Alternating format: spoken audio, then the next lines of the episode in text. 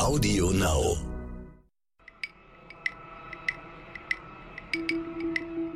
Ich habe ähm, ein, so einige Male schon gedacht, äh, das fühlt sich hier gerade ganz schön Start-up-mäßig an. Als ich äh, 2000 16, 17 in den Digitalbereich gekommen bin, war der relativ neu auf Konzernebene, also in den Geschäftsfeldern. So, du hattest vorhin schon die App angesprochen. Gibt es natürlich schon lange digitale Produkte, aber dass es den Bedarf gibt, da auch ähm, für das Gesamtunternehmen mit so einem Weitblick zu schauen, ähm, gibt es den Bereich des Chief Digital Officers ähm, eben noch gar nicht so lange. In so einem großen Konzern einfach ähm, wahnsinnig hilft, ist äh, das Netzwerk dahinter. Also ähm, das ist, äh, wie viele Fachexperten es gibt oder Experten für unterschiedliche Themen und ähm, die dann äh, gemeinsam an einen Tisch zu bringen ähm, und dann mit der Expertise auch an Themen zu arbeiten, das macht halt unwahrscheinlich viel Spaß.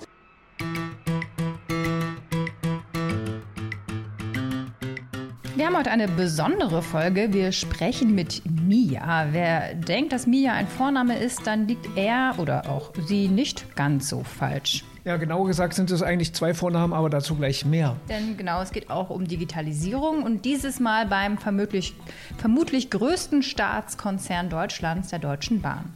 Ja, und jeder, der ja mit der Bahn unterwegs ist, weiß, dass da noch einiges zu tun gibt. Ähm Genau, aber eben auch nach außen, aber eben auch vor allem nach innen bei der Bahn. Darüber sprechen wir heute, aber eben auch über eine moderne Form des Job-Sharings bei Sotec Deutschland. Mein Name ist Frauke Holzmeier. Ja, und ich bin Andreas Laukert und wir begrüßen jetzt Mia, also soll heißen Miriam Kotte und Janina Schönitz. Hallo. Hallo. Hallo. Hi. Jetzt müssen wir kurz eine, eine Stimmenidentifikation machen für alle, die uns zuhören. Janina, sag du einmal noch Hallo. Hallo zusammen, ich bin Janina Schönitz und freue mich hier zu sein. Und Miriam. Hallo, ich bin Miriam. Vielen Dank für die Einladung. Ja, wir freuen uns sehr. Jetzt haben sich das hoffentlich alle gemerkt, aber ihr sprecht ja eh für, für eine Position, von daher passt das schon. Wir stellen euch noch kurz vor. Äh, Miriam, du hast an der FU Berlin BWL studiert und Business Administration an der University of Illinois in Chicago, dann Station bei Rexam, und unter anderem Bain Company und seit Januar 2012 schon bist du bei der Deutschen Bahn. Ja, und Janina, welch ein Wunder, auch du hast an der FU studiert. Diplomkauffrau steht zumindest bei LinkedIn. und Business Management an der Kopenhagen Business School und dann bei Lufthansa Systems, DB Cargo und seit 2011 bei der Deutschen Bahn in verschiedenen Stationen. Ja, ihr seid ja echt schon beide lange da bei der Deutschen Bahn und seid jetzt seit April 2020 Head of Digital Transformation Ihr teilt euch den Job, aber erstmal, wie seid ihr überhaupt dann zu dem Job gekommen, so mitten in der Pandemie? Ja, ich starte mal. Ähm, Janina, ich sage es lieber nochmal, das ja. ist ja wirklich verwirrend für die, ähm, die hier nur zuhören.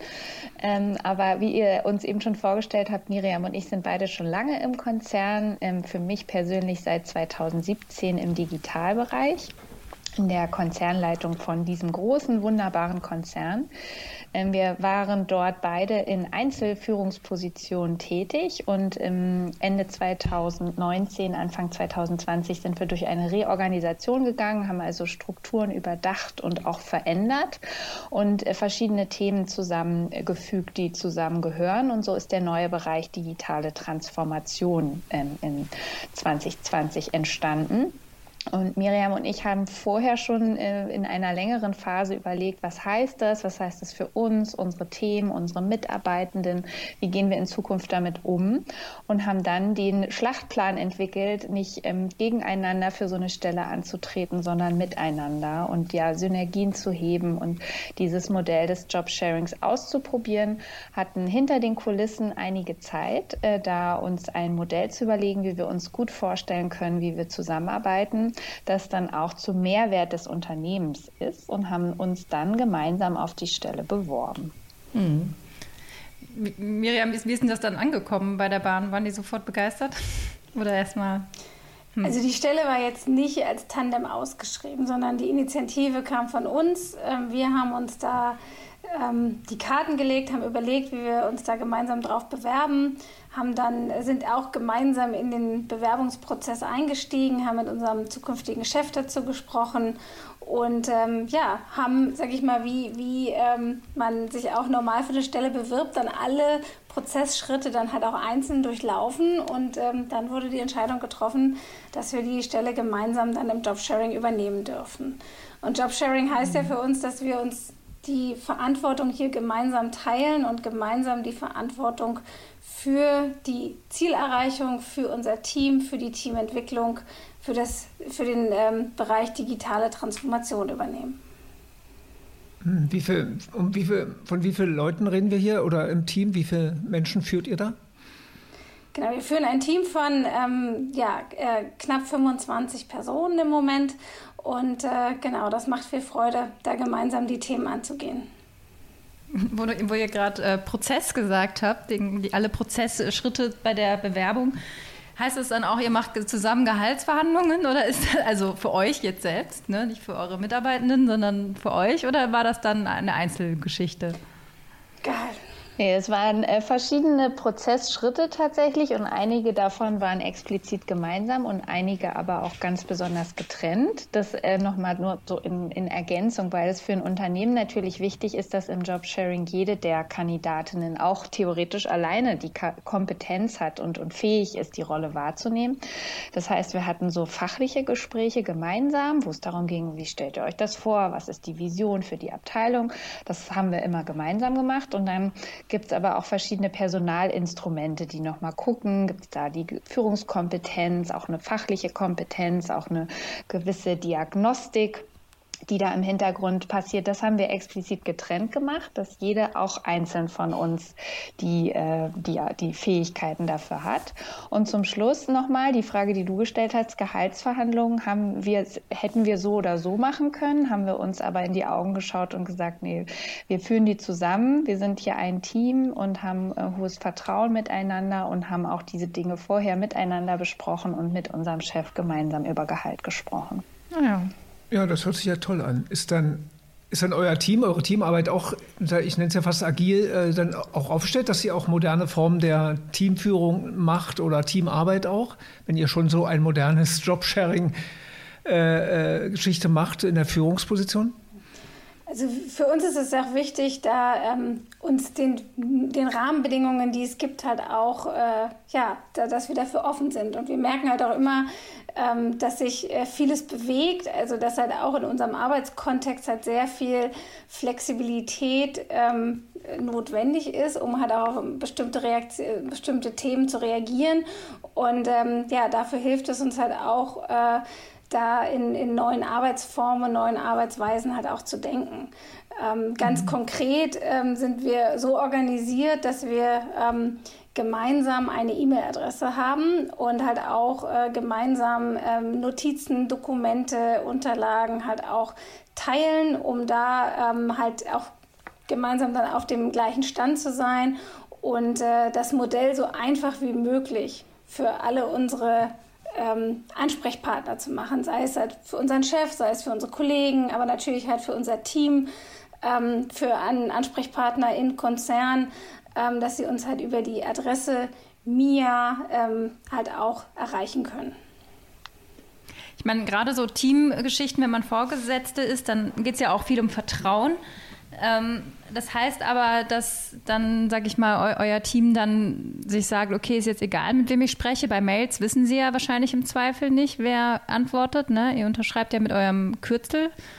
Ähm, oder gibt es da dann auch die Möglichkeit zu sagen, ja, ich persönlich würde lieber mit Janina oder Miriam sprechen oder ähm, macht ihr das oder sagt ihr dann, nee, äh, wir sind eins? Also wenn es halt um, um inhaltliche Themen geht, dann ähm, sind wir thematisch etwas aufgeteilt. Also ähm, bei mir zum Beispiel liegen halt Themen rund um äh, Kompetenzentwicklung im digitalen Umfeld und auch das Intrapreneurship-Programm. Und äh, da ist halt auch klar, dass da ähm, inhaltlich ich für die Themen verantwortlich bin. Wenn es dann halt um ähm, ja, die, die persönliche Entwicklung geht, ja, dann ähm, äh, sagen wir halt auch ganz klar, dass äh, beide von uns angesprochen werden können. Also auch nach, nach Wunsch ähm, kann äh, mit derjenigen äh von uns gesprochen werden, äh, wo dann vielleicht halt auch die bessere Beziehung ist oder wo dann halt auch vielleicht die, die, ähm, die Erfahrung oder die, ja, äh, die, der Wunsch dann halt von dem oder der Mitarbeitenden halt auch ist. Wichtig ist aber für uns, dass wir alle Informationen teilen und das ist auch im Team klar, dass wir unter uns keine ähm, ja, keine Geheimnisse haben, dass wir äh, Dinge natürlich teilen.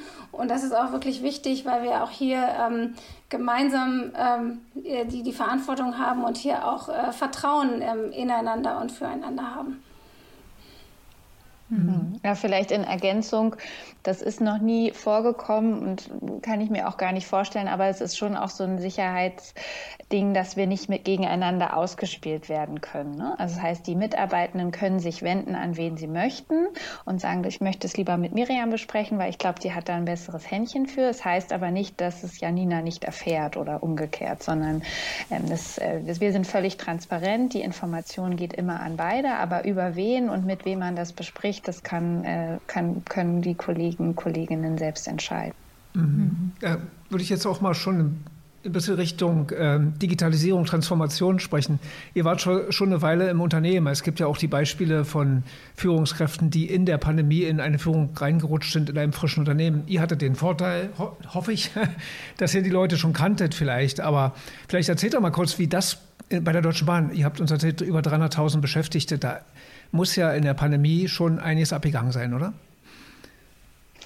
Ja, auf jeden Fall. Also äh, natürlich ist da einiges abgegangen, an, in erster Linie mal an der Kundenseite. Ne? Das ist, hat natürlich immer die höchste Priorität, ähm, dass die Kunden gut versorgt sind, aber auch im nächsten Schritt die Kolleginnen und Kollegen. Natürlich vor allem da auch wiederum im Kundenkontakt, dass, dass die gut geschützt sind und ähm, ihre Arbeit in dem Umfang machen können, wie es damals oder da eben ging. Also so würde ich sagen, hat es uns als großes Unternehmen getroffen, wie uns als ganz Deutschland, äh, kann man mhm. sich also vorstellen, dass es da gut abging, so wie du es gesagt hast. Für uns jetzt ganz besonders, also Mia und auch unser Team, ähm, hatten wir da durchaus den Vorteil, dass wir ja ähm, Büroarbeitsplätze haben und dass wir mit einer guten IT ausgestattet sind, dass wir auch ähm, schon vor Corona alle mobil arbeiten konnten und es deswegen auch von heute auf morgen umstellen konnten. Also ich weiß noch, als ich das letzte Mal im Büro war, wusste ich nicht, dass es das letzte Mal sein wird. Es ja. ging dann wirklich Schlag auf Schlag, äh, dass es dann äh, die, die Regeln in kürzester Zeit strenger wurden. Der erste Lockdown kam ähm, ich weiß nicht, ich habe die ersten Wochen zu Hause an meinem Laptop gearbeitet, aber ohne Maus oder ähnliches, weil ich es einfach nicht mitgenommen hatte. ähm, und ich glaube, so ging das vielen Kolleginnen und Kollegen und da waren wir in einer guten Ausgangssituation, dass wir von der Technik her so ausgestattet waren, dass alle auch von zu Hause ausgestattet waren und gut arbeiten konnten. Es hat uns natürlich trotzdem vor Herausforderungen gestellt, die auch vor allem so zwischenmenschlich sind. Auf einmal fehlen die Kolleginnen und Kollegen, man kann sich nicht mehr so äh, sprechen, sehen. Die, mir fehlen die Schwingungen im Raum zu gucken, äh, wie geht's, wo, wo geht's gerade heiß her, wo wird diskutiert, wo ist vielleicht auch gerade Konzentration angesagt. All das fehlt. Und das haben ähm, wir im Team Digitale Transformation dann auch über verschiedene Iterationen und, und Lernkurven ähm, uns aber so gut organisiert, dass wir viele unserer Meetings jetzt effizienter gestalten über Whiteboards und ähm, virtuelle Tools und auf der anderen Seite auch für dieses Zwischenmenschliche uns Meetings äh, gesucht haben, die wir jetzt auch wirklich mit einplanen, sei es montags eine halbe Stunde so ein Start in die Woche, wo man einfach mal fragt, wie war das Wochenende, wie geht's? Also so Themen, die man fragen würde, wenn man morgens ins Büro kommt und den ersten Kollegen bei einem Kaffee trifft. Das haben wir äh, versucht in den verschiedenen Möglichkeiten ins Digitale und Virtuelle zu übertragen.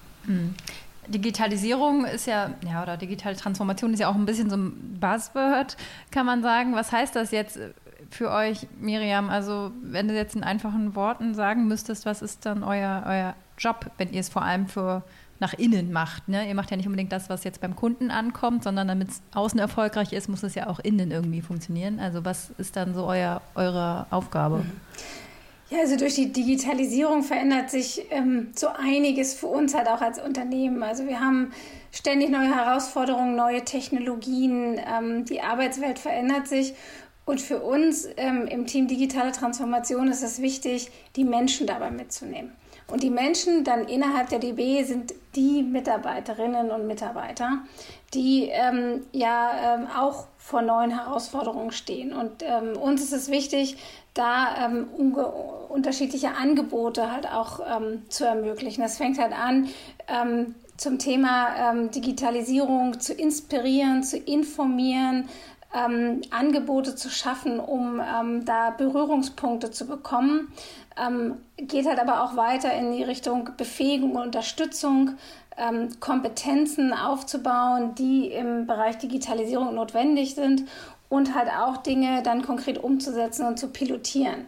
Und ähm, da äh, ist es uns halt auch wichtig, ähm, sehr äh, ja, bedarfsorientiert heranzugehen. Also wir sind natürlich ein, ein riesengroßer Laden, ein Riesentanker mit mehr als 300.000 Mitarbeitenden und da ähm, schauen wir halt insbesondere an den Schnittstellen in die Geschäftsfelder, also in die unterschiedlichen Bereiche, Fernverkehr, Regio, Station und Service, ähm, wo ja die Personenbahnhöfe verantwortet werden, welche Bedarfe es da konkret gibt und schauen dann, wie wir dann sehr ähm, zielorientiert da unterstützen können und Angebote schaffen können.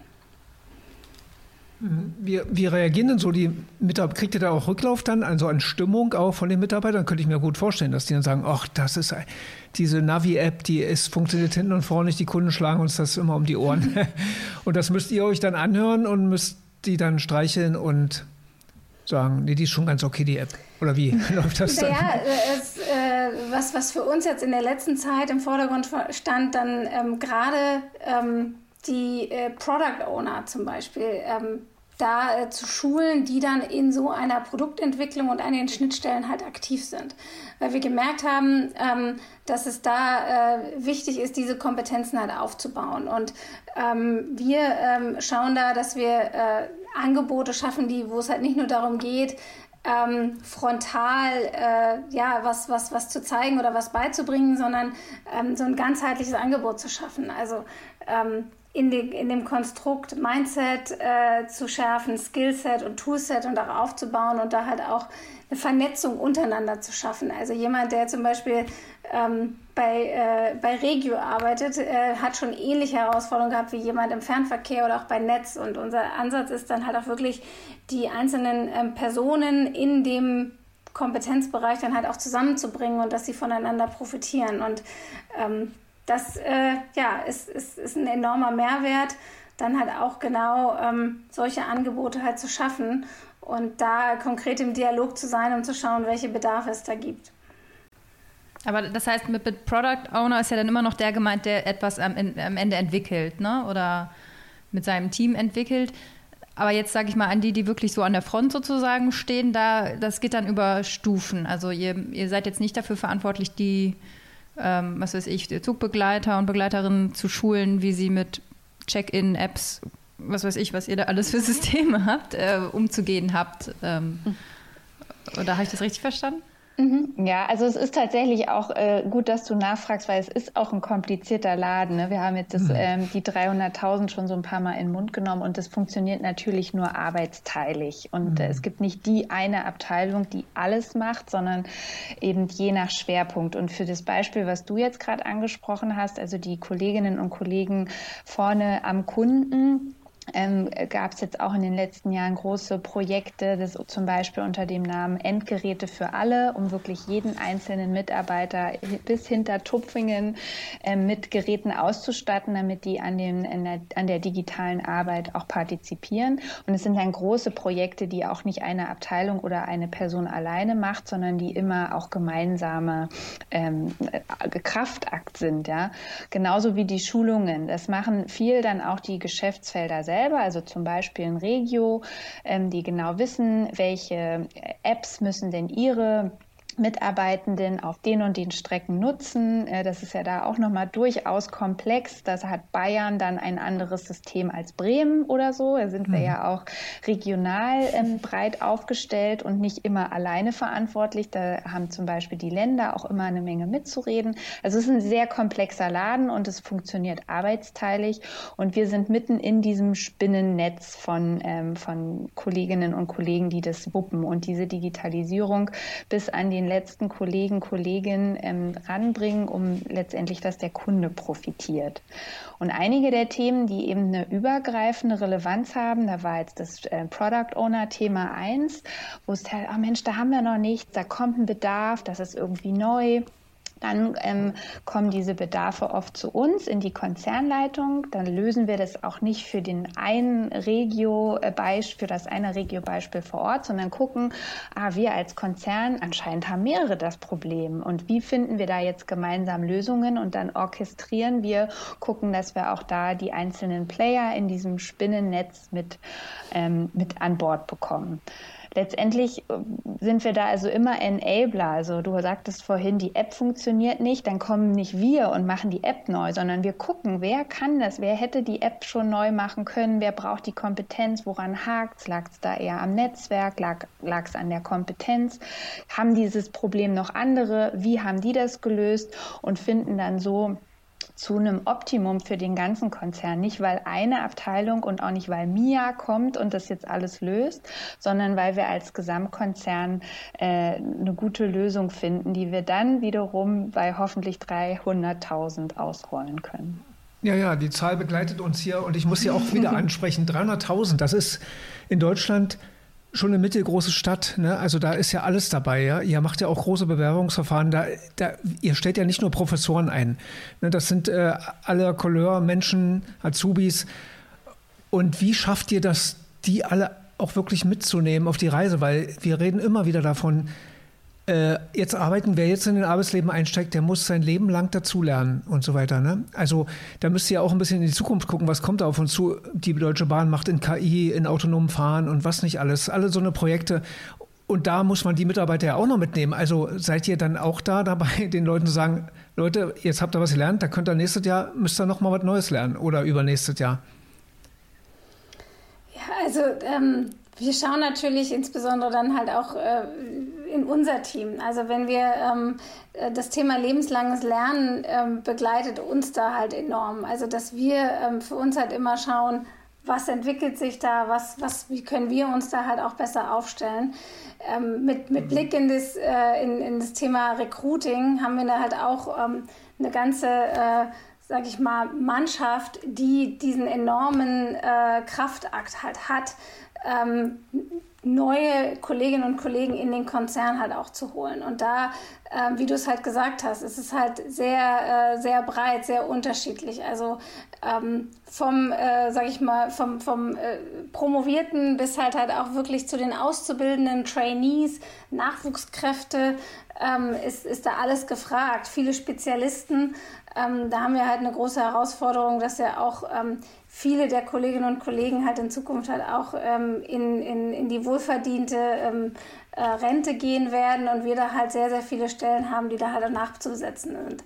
Und da ähm, sind halt unsere Kollegen ähm, im Recruiting halt aktiv unterwegs, auch ähm, in unterschiedlichen Modellen, unterschiedliche Möglichkeiten, dann halt auch genau diese Zielgruppen mit den notwendigen Kompetenzen dann halt auch ähm, zu rekrutieren und dann schauen wir natürlich halt, wie sich das halt im Laufe der Zeit halt auch ähm, äh, entwickelt, wie sich halt auch Kompetenzen weiterentwickeln werden müssen ähm, über konkrete Trainings, ähm, um sie dann halt auch mitzunehmen im Konzern.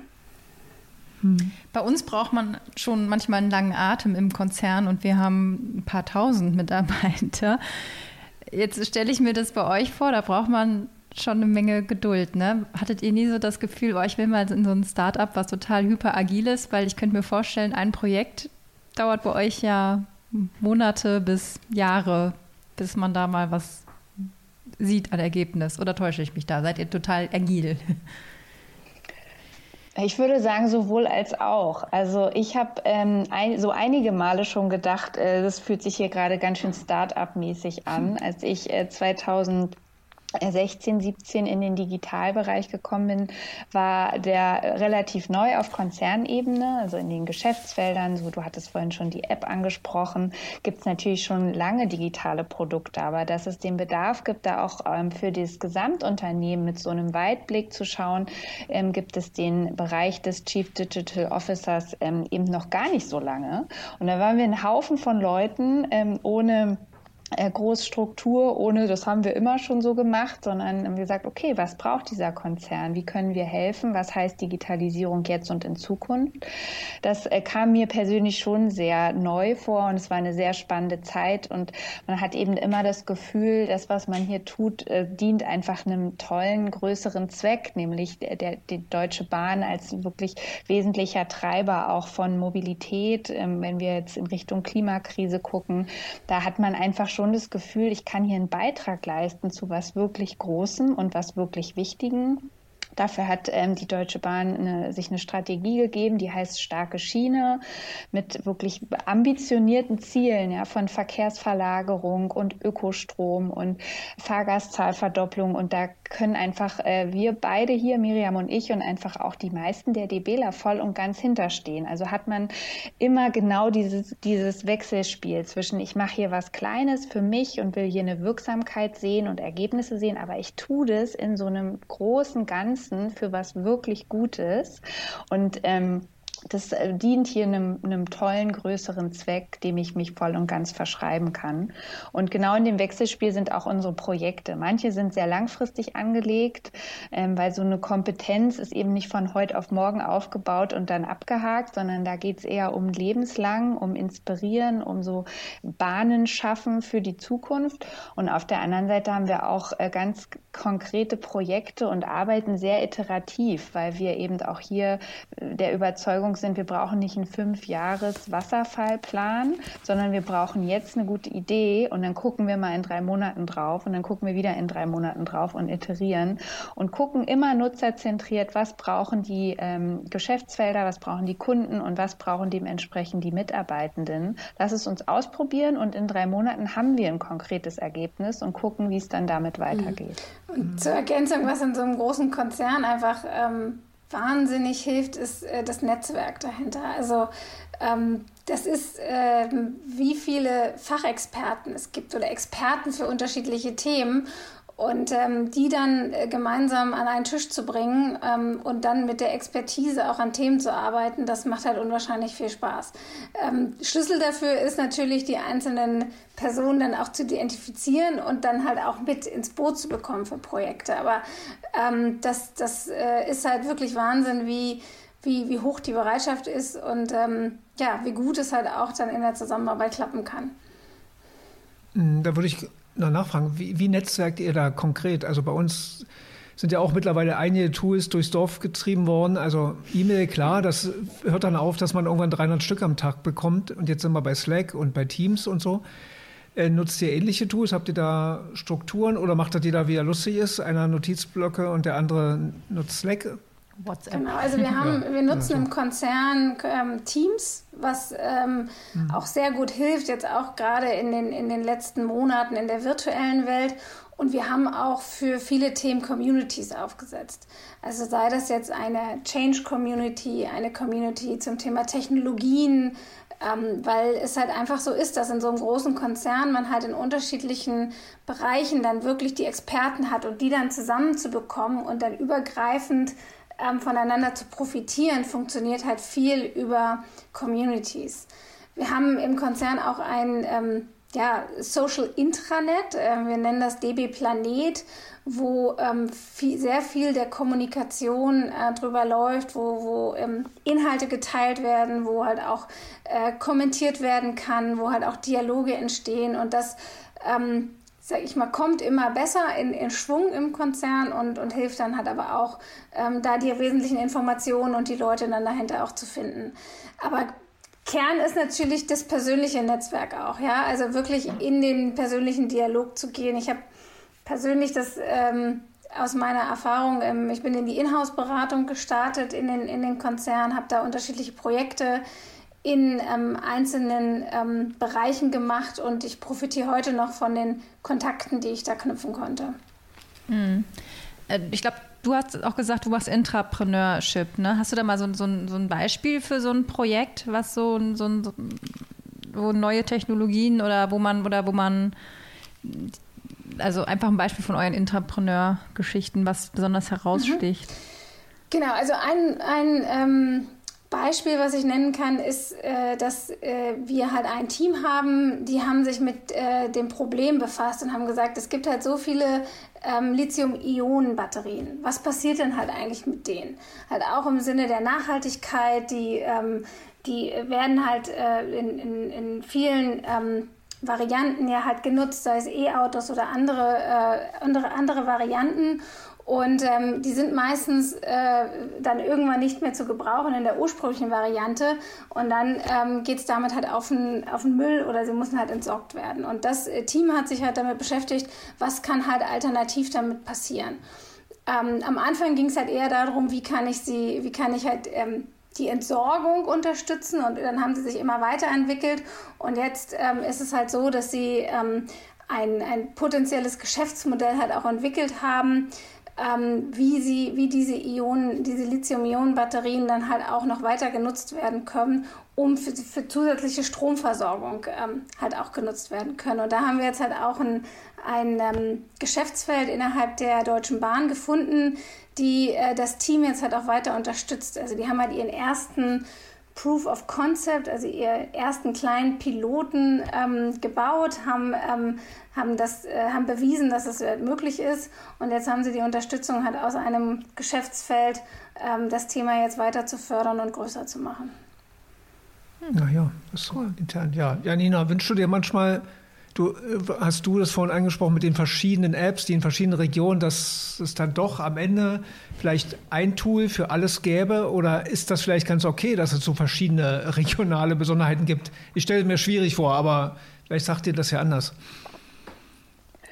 Ja, also die Frage dahinter ist, die ich so ein bisschen raushöre, in unserer immer komplexer werdenden Welt wünsche ich mir da manchmal Vereinfachung. Ja, äh, ja klar, bin ja auch nur ein Mensch. Ich wünsche mir Überschaubarkeit, Vorhersehbarkeit, äh, Komplexitätsreduktion. Auf der anderen Seite ist es genau mein Job, auch zu wissen, dass es das nicht gibt es, äh, in dieser immer komplexer werdenden Welt, ob man sie jetzt VUCA nennt oder wie auch immer, werden wir uns immer weiter damit arrangieren müssen, dass äh, Zusammenhänge ähm, komplex sind, dass es nicht einfache Wirkung, Ursache, Verhältnisse gibt. Und ich finde das ein super spannendes Spielfeld, dass ich mich da tummeln darf, um zu gucken, was können wir da reißen, was können wir für Deutschland reißen, fürs Klima und auch für so einen Laden wie die Deutsche Bahn. Mhm. Ähm, und äh, kann, kann ganz gut mit so einer gewissen Unsicherheit und auch so einer Komplexheit leben. Ähm, und bei so ganz, ganz konkreten Beispielen wie jetzt Tools oder Apps oder so, da muss man natürlich wirklich immer gucken, was ist auch wirtschaftlich, was ist so Kosten-Nutzen. Da hat das manchmal viel mit Ineffizienz zu tun, wenn jeder ein eigenes Ding nutzt. Da müssen wir drauf schauen. Das ist meistens nicht mein Job, aber da gibt es ähm, wirklich Expertinnen, die gucken, was ist sinnvoll und was nicht. Also ein gewisser Grad von Vereinfachung und Vereinheitlichung macht Sinn bei allen Tools und allen Kommunikationswegen. Ich habe mich aber persönlich von der Idee, dass alles irgendwann mal einfach wird und dass es nur noch die eine eierlegende Wollmilchsau gibt, äh, von der habe ich mich frei gemacht. Man hört ja noch nicht so oft vom, von Jobsharing. Ein Beispiel ist ja noch die, die Chance von Unilever, die das auch machen, auch schon seit zehn Jahren ungefähr. Ähm, glaubt ihr, das ist so ein, so ein Modell, was jetzt immer mehr kommt in der deutschen Wirtschaft? Ihr habt da bestimmt ja Kontakte oder werdet ja vielleicht auch mal angesprochen von, von anderen Firmen oder Bewerbern, die sagen, wie funktioniert denn das? Müsst, seid ihr da jetzt schon so Role Model in der, in der Ecke? Das Interesse ist auf jeden Fall da und äh, das, ist auch, das ist auch schön. Also ähm, wir selber äh, konnten davon profitieren, dass wir jetzt auch nicht die Ersten waren im Konzern der Deutschen Bahn, die äh, im Jobsharing gestartet sind, sondern wir haben ähm, einige, äh, ich sag mal, zwei Hände gut voll an Kolleginnen, die ähm, im Jobsharing unterwegs sind. Und ähm, die haben uns auch am Anfang mit Rat und Tat zur Seite gestanden und haben von ihrem Modell berichtet, auch welche Herausforderungen sie hatten, wie sie das aufgesetzt haben. Und da ähm, haben wir äh, sehr von profitieren können. Und äh, da, äh, ja, das ist halt auch was, was, was ich selber zum Beispiel gerne, gerne mitgebe. Also ähm, KollegInnen, die äh, mich äh, kontaktieren und sich halt auch selber auf eine Stelle bewerben wollen. Und ich glaube, dass das ein, ein gutes Modell ist, ähm, geteilte Führung halt auch wirklich zu leben. Ähm, natürlich in, in, ähm, braucht man dafür das, das Vertrauen äh, und halt auch ähm, die, den, den Weg zu gehen, halt auch, auch loszulassen und ähm, gemeinsam diese Verantwortung zu übernehmen. Ich ähm, ja, kann mir das halt für viele, für viele Bereiche gut vorstellen. Jetzt stelle ich die ketzerische Frage.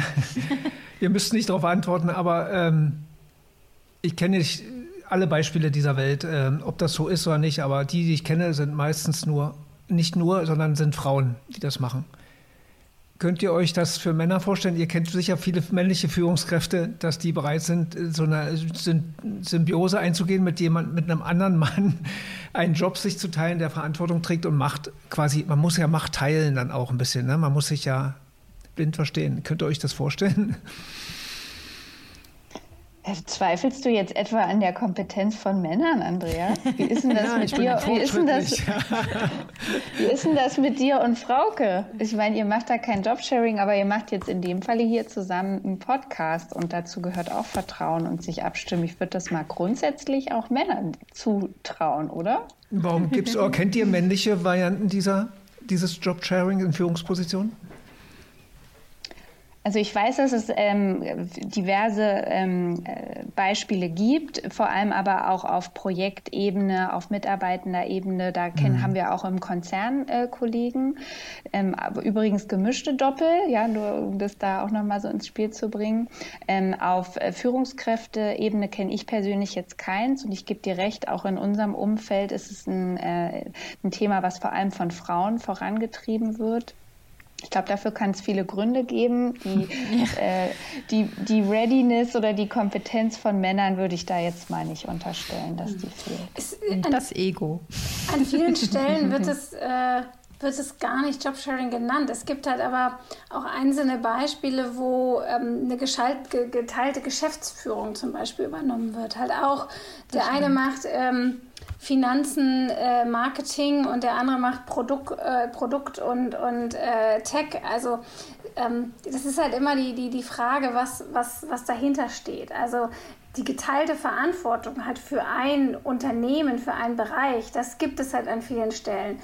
Ähm, die, äh, was, was bei Frauen halt oft aus meiner Sicht assoziiert wird, ist dann halt auch die, ähm, die Möglichkeit, dann halt auch die Arbeitszeit nochmal zu reduzieren in der Situation, wo die Kinder zum Beispiel krank sind, äh, wo die Kinder zum Beispiel klein sind. Ja, also das, ähm, das, äh, da hilft das natürlich. Aber es gibt halt auch ähm, ganz viele andere Situationen und äh, da habe ich nämlich gerade schon dran gedacht. Es kann halt sein, dass jemand im, im Umfeld krank ist, dass es, dass es ein, ein starkes Hobby gibt, ähm, wo das halt auch gut helfen kann, ähm, dann äh, sich halt in geteilte Verantwortung gehen, gemeinsam in ein Jobsharing zu gehen, um dann halt auch noch Zeit für ähm, andere Verpflichtungen oder andere ähm, Optionen zu haben.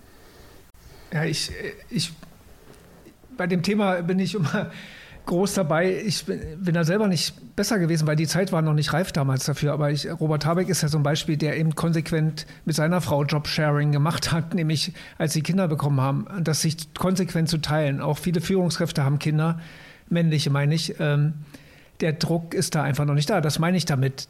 Es gibt immer einen Grund dann häufig und leider sind es immer die Frauen, die dann nur in Anführungsstrichen das machen. Es könnten genauso gut auch Männer sein.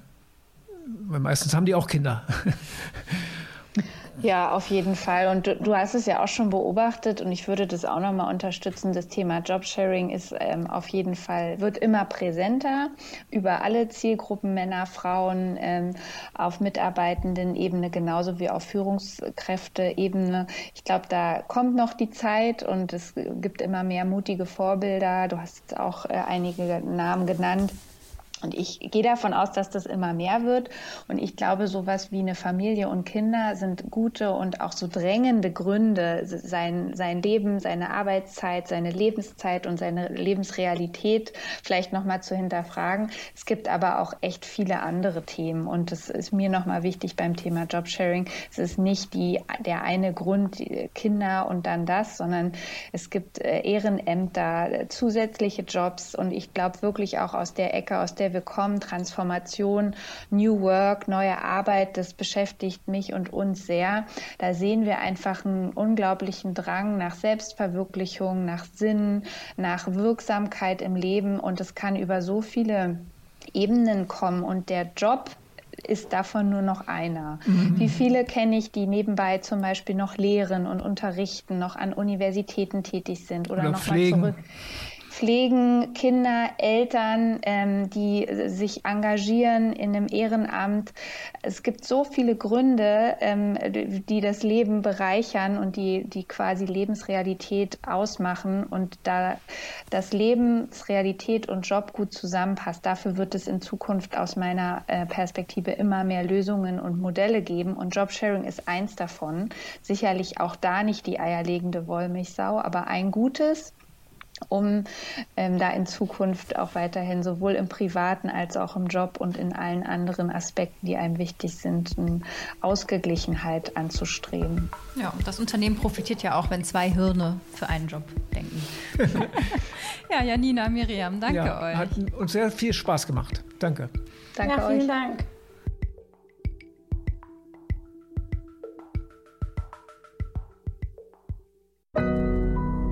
Audio Now.